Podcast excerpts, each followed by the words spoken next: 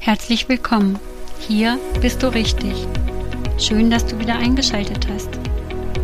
Das Thema heute, deine Zukunft. Wir sind alle sehr verschieden und das ist gut so.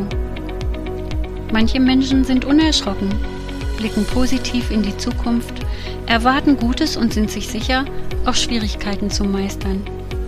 Andere sind da skeptischer. Sie haben Dinge erlebt, die sie aus der Bahn geworfen haben und die Zukunft macht ihnen Angst oder weckt Befürchtungen, dass sie weitere Enttäuschungen bereithält und Schwierigkeiten, die sie herausfordern oder überfordern.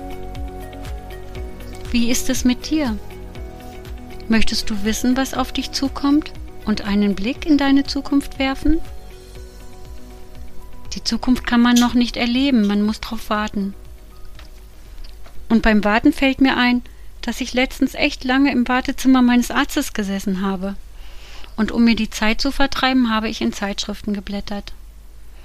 Fast in jeder bin ich auf ein Horoskop gestoßen, am Ende des Jahres sogar ein Jahreshoroskop, also ein Ausblick auf das ganze nächste Jahr. Lesen oder besser nicht lesen, was meinst du? Natürlich will auch ich gerne wissen, was mich erwartet. Was kommt auf mich zu? Wird das, was kommt, gut oder kommen Schwierigkeiten auf mich zu? Bleibe ich gesund? Was ist mit meiner Familie und denen, die mir wichtig sind?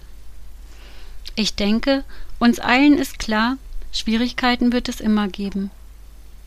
Aber werden wir sie meistern? Bestimmt wird es auch Grund zum Freuen geben, das wollen wir nicht vergessen. Vor Beginn der Welt hat sich Gott Gedanken über uns Menschen gemacht. Jetzt wird es wichtig. Sein Plan ist es, uns die Zukunft nicht wissen zu lassen, damit wir nicht beunruhigt werden. Wenn wir im Horoskop lesen würden, dass wir demnächst mit Schwierigkeiten im Job rechnen müssen, wie könnten wir ruhig schlafen? Jeden Tag würden wir erwarten, dass etwas Unangenehmes passiert, wir einen Fehler machen oder sogar den Job verlieren. Was meint ihr? Unser Frieden wäre futsch, oder? Und wenn dann familiäre Probleme angekündigt werden, du aber vielleicht einen runden Geburtstag groß feiern möchtest, wärst du nicht besorgt bei den Vorbereitungen? Und wenn dann vielleicht sogar unsere Gesundheit auf dem Spiel stünde, was dann? Hätten wir nicht große Sorge, schwer krank zu werden? Wir selber oder jemand aus der Familie? Es würde uns alle Freude rauben. Und vielleicht liest du sogar das Horoskop deiner Frau oder deines Mannes und dort wird plötzlich die große Liebe, die einzig große Liebe angekündigt. Wirst du dich dann weiter wertvoll an seiner oder ihrer Seite sehen oder argwöhnisch werden? Erstmal Entwarnung, das habe ich mir natürlich alles ausgedacht. Aber in Horoskopen lesen wir sowas, wenn wir sie lesen. Daher will ich euch warnen. Ich glaube, dass ich euch heute weiter sagen soll, dass solche Vorhersagen etwas mit uns anstellen können, dass sie uns nicht gut tun. Und deshalb will ich euch von einer Alternative berichten. Am Anfang war das Wort und das Wort war bei Gott und Gott war das Wort. Das Wort ist die Bibel. Im Wort finden wir Gottes Zusagen für unsere Zukunft, eine Zukunft an seiner Hand, die wir am Ende mit ihm in der Ewigkeit verbringen werden. Einige Zusagen will ich nochmal nennen.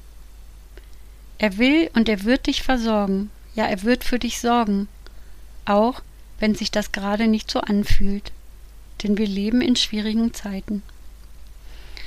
Aber wenn du krank bist, kannst du sagen, er heilt auch heute noch. Wenn du finanzielle Schwierigkeiten hast, wirst du erleben, dass er dich versorgt. Redet man schlecht über dich? Er wird dich verteidigen. Steckst du in schwierigen Umständen fest und weißt nicht, wie du das auflösen kannst? Dann wisse, alles, was geschieht, muss dir zum Besten dienen, auch wenn du das jetzt noch nicht sehen kannst. Vertraue ihm, denn der Herr meint es gut mit dir. Alles, was geschieht, muss an ihm vorbei, ja, er hat das letzte Wort. Lass dich nicht davon abbringen, ihm zu glauben, denn so wie du glaubst, geschieht dir. In Jeremia Vers 29, äh, Quatsch, in Jeremia 29 Vers 11 heißt es, denn ich weiß wohl, was ich für Gedanken über euch habe, spricht der Herr. Gedanken des Friedens und nicht des Leides, dass ich euch gebe Zukunft und Hoffnung. Glaube nur, du und dein Haus werden gerettet. Und wenn dein Glaube nicht reicht, noch nicht reicht, dann lass für dich beten. Such dir Menschen, die dich unterstützen. Und lass dir das nicht rauben, auch nicht durch Menschen. Halte fest an Jesus. Denn der Teufel geht umher wie ein brüllender Löwe. Er will dich ängstigen. Er will dir den Mut rauben, Dinge zu verändern in deinem Leben. Und er wird dir sagen, es hat keinen Zweck.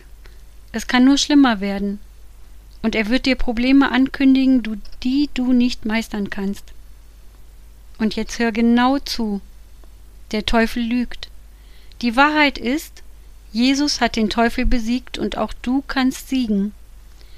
Der Herr traut dir, ja dir zu, als Sieger aus allen Anfechtungen hervorzugehen.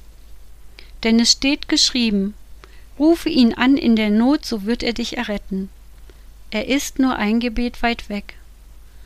Und wenn der Teufel dir entgegenbrüllt, dir zuruft, diesen Sturm wirst du nicht überstehen, dann sei ein Krieger Gottes, sei du der Sturm, der dem Teufel entgegenweht.